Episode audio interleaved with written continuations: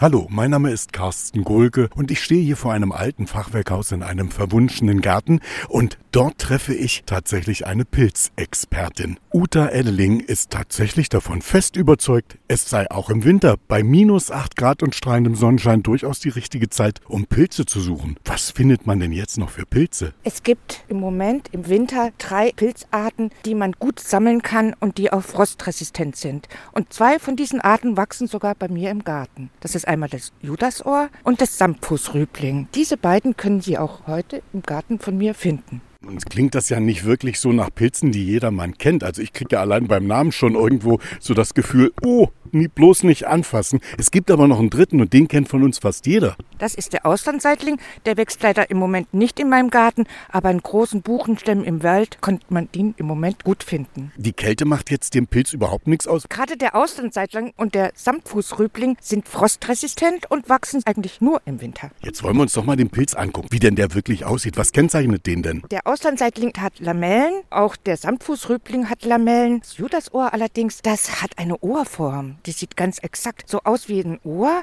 Vielleicht kennen Sie den äh, Muer-Pilz. Das ist ein Verwandter von ihm. Was kann ich denn mit den Pilzen machen jetzt im Winter? Mache ich mir daraus eine leckere Pilzpfanne oder was würden Sie denn empfehlen als Expertin? Also von dem Auslandseitling, der hat ein sehr festes Fleisch. Da kann man gut einen Pilzgulasch machen als Alternative für ein Fleischgulasch. Für den Judasohr, den würde ich empfehlen für asiatische Gerichte. Der hat so eine Konsistenz wie der Muer-Pilz und äh, nimmt sehr gerne den Geschmack der Soße an. Sehr lecker. Wenn man den jetzt findet, kann man den irgendwie verwechseln? Muss ich da irgendwie vorsichtig sein? Immer. Also vorsichtig müssen Sie immer sein. Sie müssen hundertprozentig wissen, dass dieser Pilz dieser Pilz ist, den man essen kann. Keine App verwenden. Sie können ihn verwenden, so eine App, um zu gucken, könnte das der sein oder nicht. Aber man muss sich, wenn man Speisepilze sammelt, hundertprozentig sicher sein. Es gibt immer giftige Verwechslungspartner. Und mit dieser Warnung im Ohr lasse ich den Pilz dann doch lieber stehen, auch wenn ich heute eine Pilzexpertin an meiner Seite hatte.